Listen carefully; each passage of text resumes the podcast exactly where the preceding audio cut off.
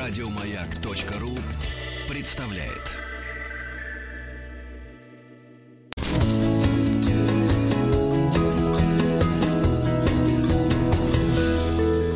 Сто минут по о произведениях искусства и научных открытиях, сделанных во времена эпидемии. И сегодня мы подошли к Леонардо, с вашего позволения, нашему, так сказать, да Винчи. Не так ли, Александр Борисович? Да, мы уже прошли Ньютона нашего всего, Шекспира, и мы говорили с вами в том числе, конечно же, об Александре Сергеевиче и о его Болдинской осени. Сегодня у нас в гостях Рена Махмудова, гид, историк итальянского искусства. Рена, здравствуйте, слышите ли вы нас? Да, здравствуйте, слышу прекрасно. Здравствуйте, Рена. Ну, давайте с самого начала. Он настолько масштабная в веках э, личность, что даже тут начать только вам придется с чего-то.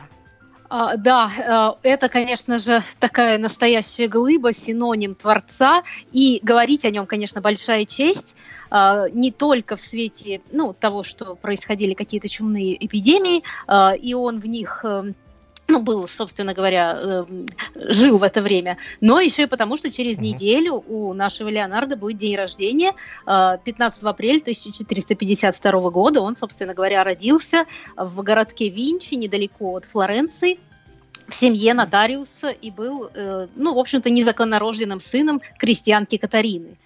И поэтому не имел угу. фамилии. Леонардо да Винчи это все, что у него, собственно говоря, было, все, как он стал бессмертным. То есть, ага. по-нашему, это звучит как Леонардо из Винчи, да, по сути? Совершенно верно, да, Леонардо вот из этого маленького городка. Ну, угу. как вот, если бы я была из Мытищ, то Маргарита, да, Мытищи. Да, в то время Маргарита это была да Мытищи. практика. Более чем. Ну, тот же ну, Караваджо, это да. тоже вот этот человек из городка Караваджо, да.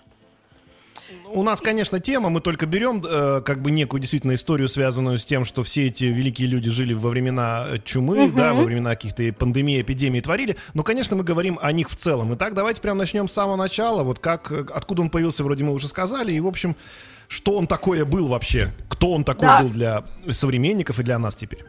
Или даже с ну, детства, как он там, таким вырос? А, вообще, говоря о Леонардо, то он э, за всю свою жизнь при жизни уже был абсолютным божеством. И так как к нему относились, к нему зрелому э, во Флоренции, в Милане, э, ну, собственно, это мало чем отличается от того, что он для нас сейчас. Какая фигура инопланетных совершенно масштабах.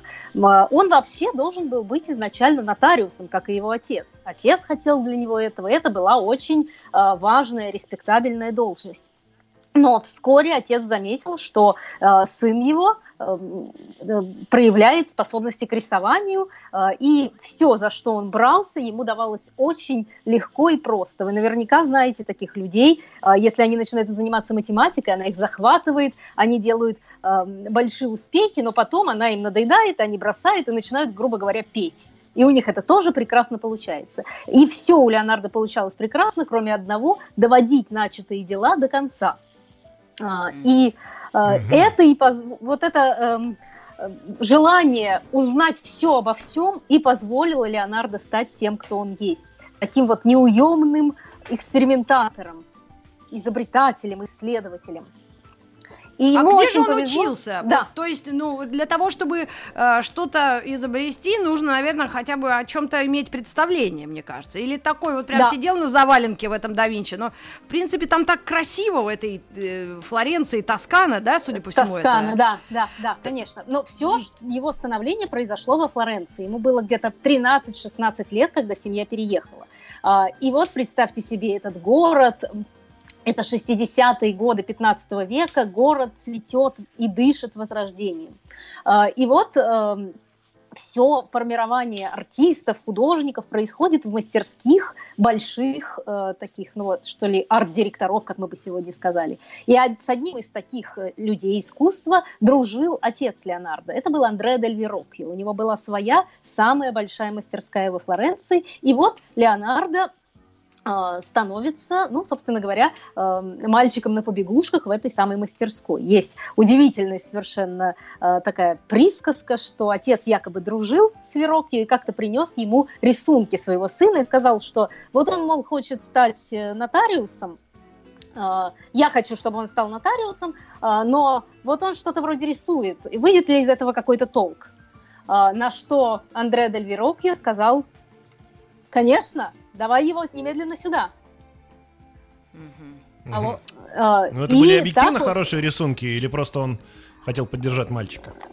А, ну, вообще, конечно, в этой мастерской он а, себя зарекомендовал самым лучшим образом, и ему, э, Леонардо, невероятно повезло, что его вот это, ну, что ли, распыление на все вокруг встретило такого же точно педагога. Ему можно было заниматься абсолютно всем, ни во что толком не углубляясь, и он срисовывал абсолютно все, что ему попадалось под руку.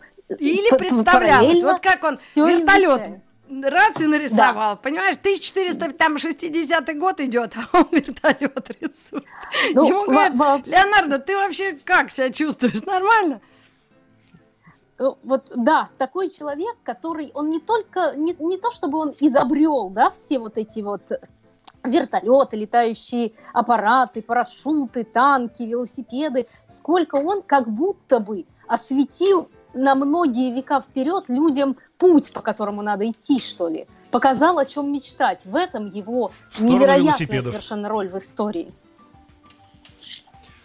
Рен, а у меня сразу вопрос да. такой, я просто не могу его, честно, держать дальше.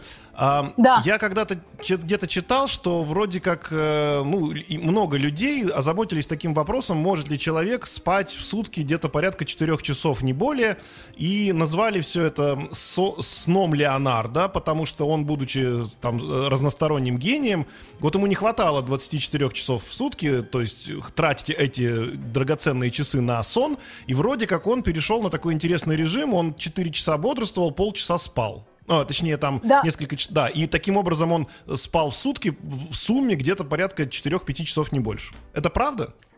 Да, я тоже слышала об этом, о том, что он вот занимался таким дробным э, сном, и ему этого хватало, и вообще он сам на себе, что ли, испытывал многие такие, ну, что ли, приемы для оптимизации, организации своего труда. Он же, кстати, был вегетарианцем, и такое тоже вполне было возможно, и для него было очень То важно. То есть это были такие физиологические хорошую... эксперименты, которые он ставил на да, себе, да, правильно? Да, да, да. Хорошую физическую форму для него было важно сохранять. И, кстати говоря, об эпидемии, Э, во время эпидемии чумы он сохранял спокойствие, э, и э, самым главным для него был как раз режим, гигиена и отсутствие паники.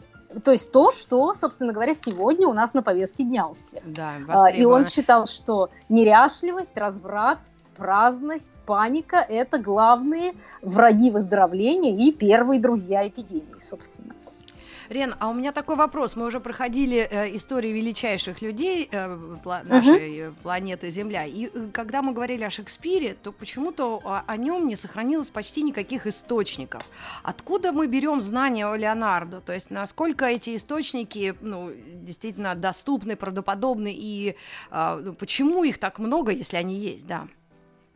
А, ну, вообще миф Леонардо, вот то, что мы сегодня знаем о Леонардо, он начал, вот эти кружева начали ткаться, плестись еще при его жизни. Если ну, к примеру, взять жизнеописание Джорджа Вазари, который записал всех абсолютно жизнеописание всех художников, скульпторов, архитекторов эпохи Возрождения, то там через хвалебные э, какие-то э, реверансы, постоянные поклоны тому, какой был Леонардо, в общем-то, довольно тяжело даже пробираться.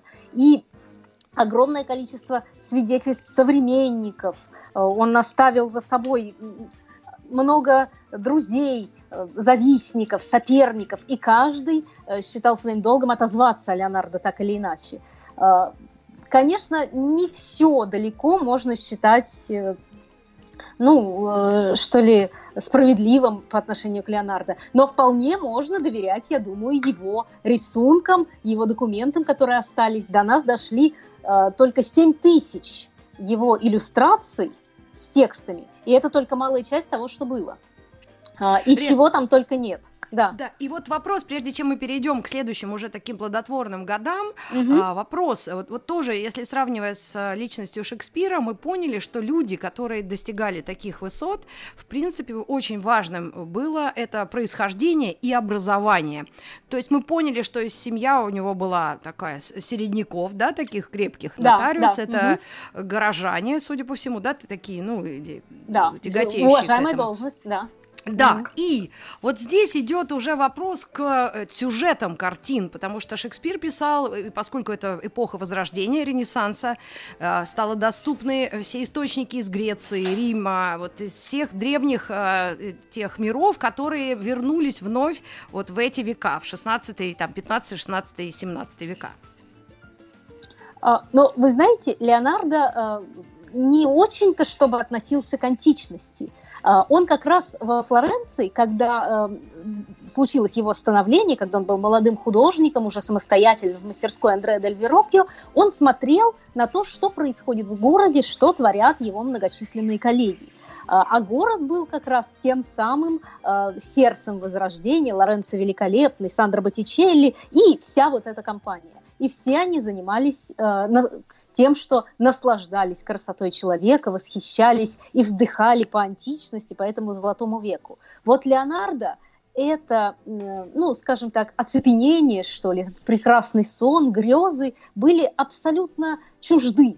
Он был оптимист, и в нем была э, буря энергии. Его влекла совершенно другая, новая культурная среда. Поэтому вот из этой прекрасной спящей красавицы Флоренции, где Сандра Боттичелли создает «Весну» и «Рождение Венеры», Леонардо перебирается в Милан к герцогу Лодовику Эльмору, где ему позволено так. заниматься ур- урбанистикой, наукой, развлекать герцога и его супругу, и их двор. А, и как раз там а, он провел 20 очень плодотворных лет. И именно там он создал «Тайную вечерю», ни на что не похожее произведение. именно там он скажем так, преобразовал полностью э, город Милан, э, сделал его цивилизованным и сделал это, этот город одним из центров э, Италии. В том числе и он, конечно, сделал одним из центров такой просвещенной Италии. Античность Рена, я правильно понимаю, что он все, время, он все время работал по заказу? То есть все, что он делал, это были заказы? Не совсем, не совсем. Он был такой величиной. Не совсем? Э, не совсем. Если, например, э, Сандро Боттичелли работал только по заказу, и все художники э, ну, того времени, то Леонардо мог позволить себе заниматься тем, что ему нравится. То есть у него было содержание, конечно, но все его летательные аппараты, замки, велосипеды, все это, что называется, правильная организация его работы. То есть у него были оплаченные mm. заказы и были собственные интересы. Рэм, ну, тайная а вечеря, например. Да, это заказ? Ну, давайте, ага. Тайная вечеря это, конечно, заказ. Э, трапезная монастыря Санта-Мария дель Грации, Лодовико Эль Моро с женой Беатричи Десты патроны этого самого монастыря. И для трапезной, то есть там, где монахи э, вкушают пищу, преломляют хлеб, э, должна была быть написана на стене фреска «Тайной вечери». Собственно говоря, последний ужин Иисуса Христа он... с учениками.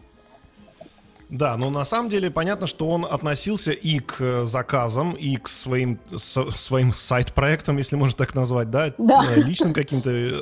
Э, он относился вообще на полную. То есть это не была задача, что называется, просто сделать за, за зарплату, а он реально выкладывался на каждом своем проекте.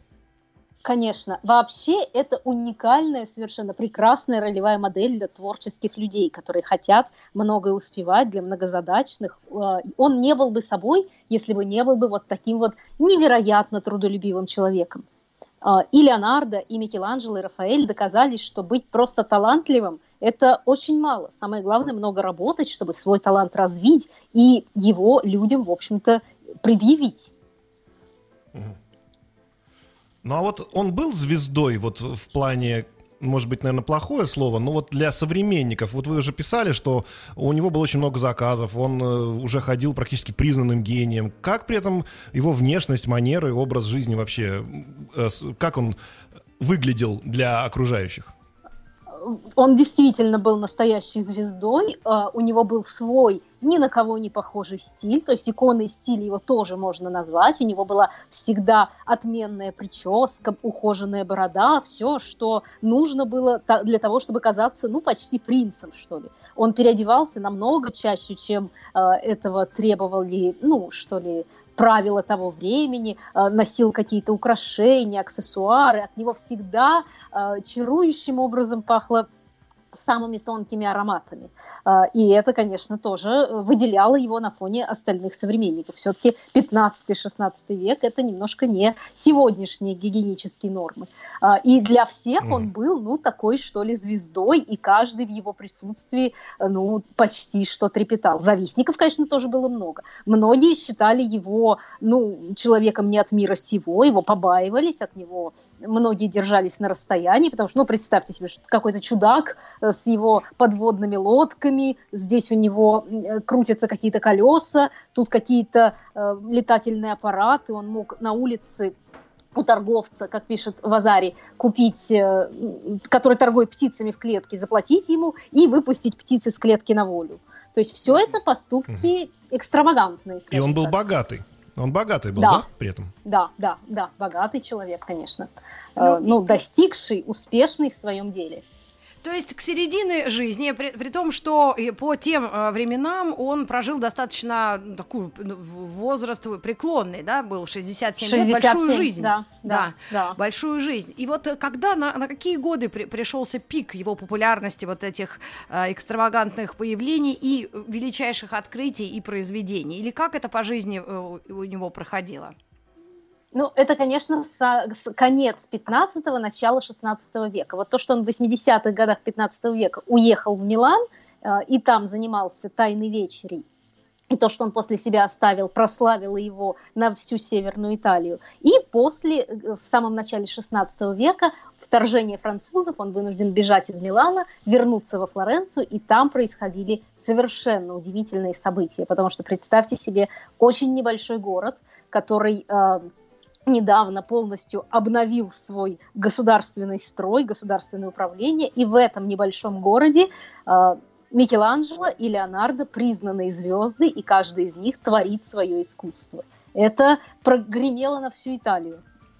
И, как они значит, вдвоем. отношения были у них более-менее нормальные, как у двух гениев, или все-таки не беспроблемные? Скажем так, отношения были проблемными. Представьте себе каждого из них. А, такой титан Микеланджело, погруженный в себя, которого все зовут божественным, который перфекционист, как сегодня бы сказали, работает один, угрюмый. Для него искусство – это способ а, показать Богу свою э, веру, насколько она крепка, и вопрос жизненного призвания. И Леонардо, которого тоже э, называют самыми изящными э, именами, э, который держит тоже людей на расстоянии, потому что он такой необычный человек, и для него искусство это вопрос, э, такая совокупность всех его знаний и умений. То есть он мог бы заниматься и математикой. Э, и Леона, Микеланджело такое отношение к искусству, когда человек не полностью в него погружен, оно, конечно, его, ну, скажем так, э, не совсем это ему нравилось. И, ну, представьте, просто два гения, могут они друг с другом дружить или нет. Ну, да. э, Тем более во Флоренции наверняка был всего один барбершоп, а как они могли его поделить вдвоем? Да. Такие красивые. Да. Да, да, именно да. так. И, э, э простите, а, а Сикстинскую капеллу кто распитов, расписывал? Микеланджело. Это был Микеланджело. Да, так это раз, про него а... анекдот. Здрасте, потолки покрасьте. Совершенно верно, да. А про Леонардо а, сегодня его тайные вечери, вот пространство этой фрески, это, э, собственно говоря, пространство для создания мемов, э, чего только сейчас не встретишь. И э, Иисус Христос, сидящий один, а в, окнах э, сверху над ним все ученики и на удалении у вас по видеосвязи. Да, да на удалении. по видеосвязи. Спасибо. Мы делаем небольшую паузу на новости, новости да. спорта и вновь вернемся. Оставайтесь с нами физики и лирики.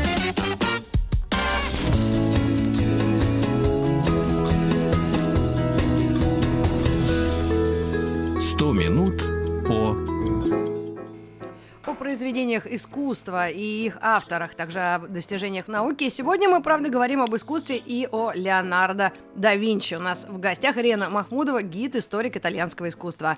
Мы остановились на его годах э, в Милане, правильно? Во Флоренцию. Нет, До мы уже во Флоренцию переехали. Или опять вернулись уже в Флоренцию, Флоренцию, а Джаконду мы пропустили. Да-да-да. Вот, это как раз Да-да-да, давайте про Джаконду.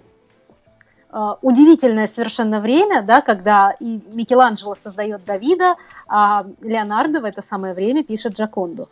Uh, к тому же они еще успели посоревноваться ну, соревнование было неудавшимся, но тем не менее, все-таки представьте себе, какой э, заказ.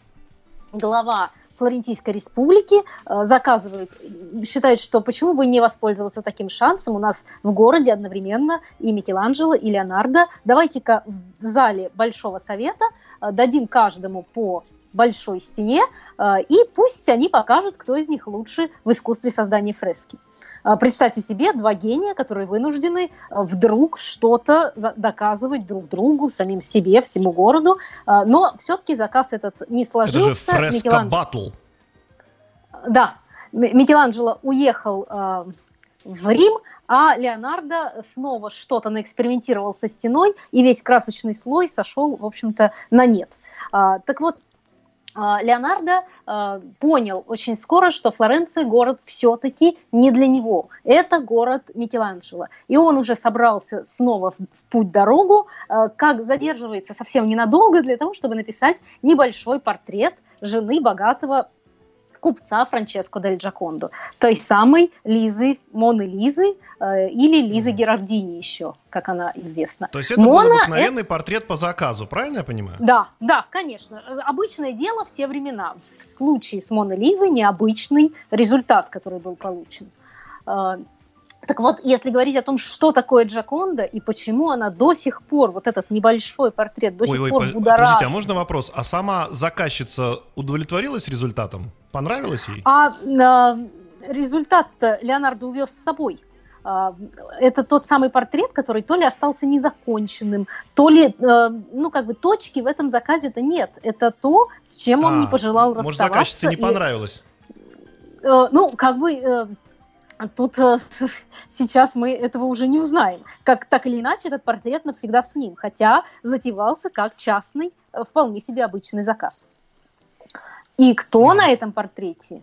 Э, существует огромное количество догадок, там вплоть до того, что это чуть ли не сам Леонардо себя изобразил. Ну да, да, себя а, зашифровал, когда наложили его портрет, да, и ее, собственно. Да, да и что, что есть еще одна версия Джаконды. Ну, в общем, говорить о Леонардо большая честь, но вместе с тем очень сложно, потому что каждый э, какую-нибудь легенду, байку, версию, но обязательно слышал, знает. Ну, в конце концов, все читали или смотрели э, по произведениям Дэна Брауна э, фильм с загадками этой самой Джаконды. А что... А если загадочная улыбка Джаконды настолько э, ну, неоспорима, то, в принципе, если вот человек э, ну, из любой культуры, возраста, э, как вот говорить, если вдруг кому-то она не нравится?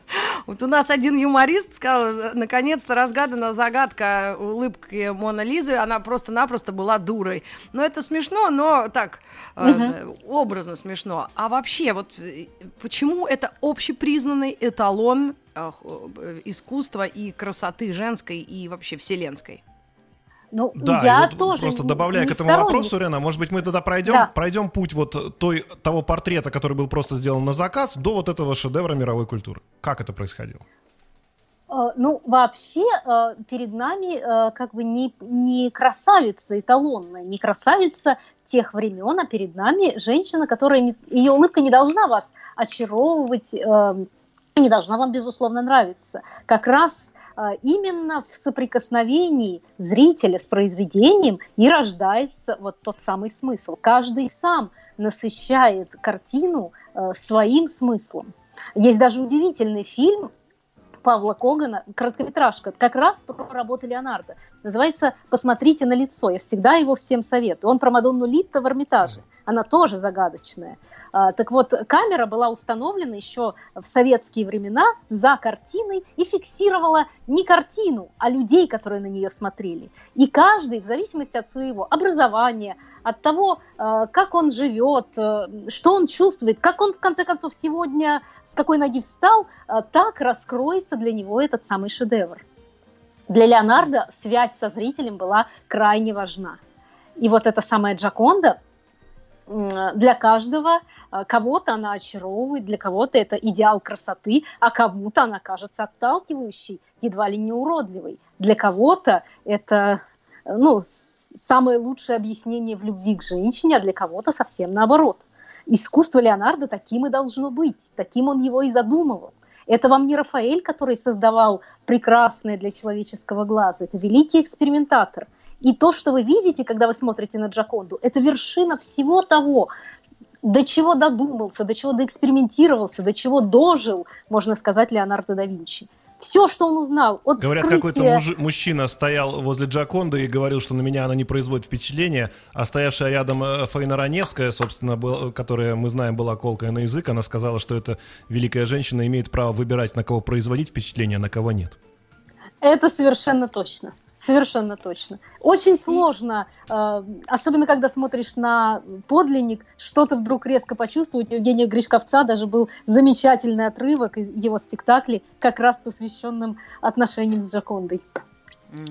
А вот, кстати, отношения Леонардо, э, ну даже не хочу сказать с женщинами, там темная история, а вот ему приписывают э, какие-то особые мысли и чувства к матери, которую никогда не видел. Потом две было, по-моему, у него мачехи. И вот это вот что-то такое необычное. Может быть, действительно он как, э, так, так творец вложил все свои чувства к женщинам именно в этот портрет. Он, он почти бесполый, мне кажется. Э, такое вполне может mm. быть. Он не то чтобы не знал матери, но он э, прожил с ней где-то до трех лет, потом отец забрал его к себе. Более чем обычная история в те времена. Э, и многие художники были, скажем так, ранены и обескровлены вот этим отсутствием материнской любви и заботы. То же самое с Рафаэлем, с Микеланджело. И все они пытались как-то для себя зафиксировать этот образ. И у Леонардо было то же самое. Сколько было Мадонн, было отношений Мадонны с младенцем. И Джаконда, конечно, это тоже великое размышление, э, вполне вероятно, и о любви тоже. Ну и, конечно, э, даль, дальнейшие годы, наверное, вот его уже такого статусного существования, были ли у него последователи какие-то, стал ли он действительно гуру, э, учителем для всех тех, кто его окружал? Как это происходило в те годы? Да, конечно, он был окружен учениками, последователями. Многие хотели подражать ему. Другой вопрос, что непонятно как. Для того, чтобы быть таким, как Леонардо, нужно э, думать, как Леонардо. Нужно быть таким вот универсальным человеком. А, не, не каждого не у каждого хватит энергии просто э, ну, на изучение всего вокруг и на соединение этого искусства. То что, искусство, которое он создал, э, можно просто ну, скопировать, можно скопировать его манеру, его э, вот эту находку, ну, такую э, под названием сфумата, вот эта укутанность, открытость и сокрытость светом. Э, но э, что касается его статусности, то э, под конец уже его э, ну, вот, работы во Флоренции он получил приглашение от э, французского короля Франциска I, приглашение во Францию. И именно во Франции, в окружении своих ближайших слуг и учеников, он провел последние годы. И, конечно же, часто составлял компанию французскому королю Франциску I. И все свое состояние он разделил на несколько частей между своим верным слугой и своими учениками. А, и, конечно, его пенсия во Франции, скажем так, была невероятно почетной. Он отошел от дел, а, от таких активных заказов, имел возможность ничем не заниматься, только делать то, что ему нравится, и делиться своими размышлениями не с кем-нибудь, а с его величеством Франциском Первым. А вот, есть Рена, это... еще такой вопрос. Мы всегда, да. всегда строим график такой, вот если по оси Y отложить продуктивность творца, любого, не обязательно человека, занимающегося искусством, это может быть и ученый, да, а по оси X отложить возраст. Вот если посмотреть продуктивность относительно возраста у Леонардо, у него была какая, какая зависимость? Он под старость лет все-таки, ну, под старость своих лет э, сбавил ну, обороты, или наоборот у него она не падала? Какой график вы нарисуете нам? Ну, вы знаете, он, конечно, под старость лет немного расслабился и имел возможность э, не гнаться за заказами. И во Франции он просто жил в покое, э, и, ну, в общем-то, имел, у него было какое-то невероятное совершенно содержание, то есть пенсия была у него пятизвездочной, можно сказать. И это не такой э, тру трудяга, трудоголик, как Микеланджело, который в 89 лет работал до последнего дня, пока болезнь, грубо говоря, не приковала его к постели. Ну, недолгая, правда. А, все-таки его работа была размеренная, и он успел за свою жизнь очень много. Но э, все это весь вопрос в организации труда, то есть то, как он э, ну, а своим в временем. Возрасте, можно сказать, он, он создал последний свой шедевр. А, ну, где-то, наверное, ему было ну, 50-60, вот так вот. Я сейчас mm. боюсь перепутать, ну, а, потому что а, все-таки, все-таки это... очень много тайн. Очень много тайн в атрибуции произведений. Mm-hmm. Точно, ну и, конечно, дата можно попробовать себе представить, как это проходили вот, его работа, потому что, видимо, если он спал, как ты сказал, э, дробно, то днем он мог творить, потом спал все-таки, да, и при свете э, свеч или каких-то лучин, там же освещение это было только естественное или какое-то как да, раз... Да, да ни, как, никакое по нынешним меркам, судя ну, по всему. Да, да, по сути дела вслепую, да. Э, свечи. Ну, у нас несколько секунд сейчас до небольшого перерыва, и все-таки хотелось, угу. как вот в, в разделах э, Википедии и всяких словарей последние годы и смерть, насколько он философски относился к тому, что ему предстояло встретиться с, э, с вечностью, и как он э, вот в последние свои годы распорядился, где он умер, где можно поклониться ему, и, в общем-то, когда мы сможем летать в Италию, посмотреть на эти вечные шедевры и смотреть и понимать, что это что-то необыкновенное. Ну и, соответственно, Джаконда у нас в Париже, да, в Лувре? Да, да, Джаконда в Париже. А, Сейчас Умер реклама, друзья, вернемся. мая.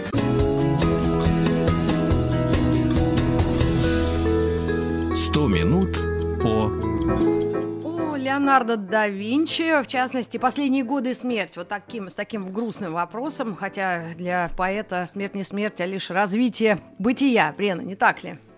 Да, а, значит, мы остановились на том, что Леонардо переехал во Францию, где, собственно говоря, жил на такой э, привилегированной пенсии, э, скрашивал компанию короля Франциска I. По э, некоторым данным, он якобы даже умер на руках у короля Франции. А, случилось это 2 мая 1519 года, то есть 501 год уже мир без Леонардо, и, в общем-то, его смерть – это не что иное, как начало его бессмертия.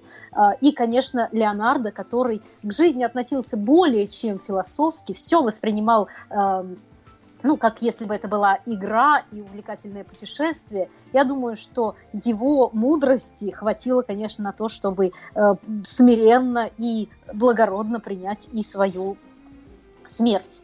Э, и как раз э, его смерть, э, его пос последние годы во Франции, это то, что э, ну, вызывает такую, что ли, досаду или сожаление у итальянцев, mm-hmm. особенно у современных. Как известно, Италия такая страна искусства, и современные итальянцы к искусству относятся не как к тому, что когда-то такое предание давно минувших дней, а как к чему-то очень важному. И они тоже негодуют на то, что Леонардо умер во Франции э, в недалеко от замка Амбуас, он жил в поместье Клолюсе, и там в часовне и похоронен. И представьте себе, что написано на его надгробии. Здесь покоится прах Леонардо да Винчи, величайшего художника, инженера и зодчего французского королевства. Для итальянцев mm, это, да конечно, досада. Да.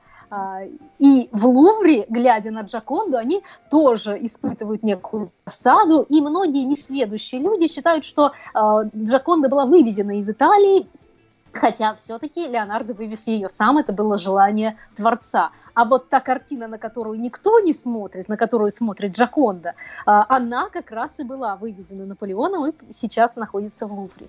А, но итальянцы, э, так скажем, э, есть много историй про то, как итальянцы с французами э, ну, скажем так, соперничают все время. Так вот, вопрос с Леонардо тоже здорово их разделяет и разобщает. Mm-hmm. Ну, я думаю, что все подробности жизни и деятельности, вот я сижу, я представляю, я смотрю на эти фотографии, а, вот могила Леонардо Винчи. Конечно, интернет, с одной стороны, это, да со всех сторон это очень крутое изобретение, чтобы просто перенестись в другую часть мира, посмотреть, как это, а, как это, а вот те годы брать, вот люди путешествовали месяцами, и как они делали краски, которые держатся веками, да, вот все эти прикладные вопросы, они просто вот сейчас в, в голове современного человека, ну, очень, ну, не укладываются даже так. А какой самый дурацкий вопрос о Леонардо да Винчи вам, э, вам приходилось на, отвечать? На какой вопрос? почти, почти каждый шедевр сопровождает огромное количество таких вопросов. Та же Мадонна Литта, а почему вы не рассказали про то, что там э, у нее откуда-то свисает дракон? А, ну, конечно, надо комментировать в «Тайной вечере», что это никакая не Дева Мария, все-таки изображена в образе Иоанна Крестителя. То есть каждый шедевр оброс домыслами, догадками и предположения, и вопросы бывают, ну, самые парадоксальные. Конечно, mm-hmm. много вопросов про э, личную жизнь Леонардо. Как известно, официально он не был женат, у него не было детей, и это тоже такой э, простор для деятельности. Ну и Джаконда.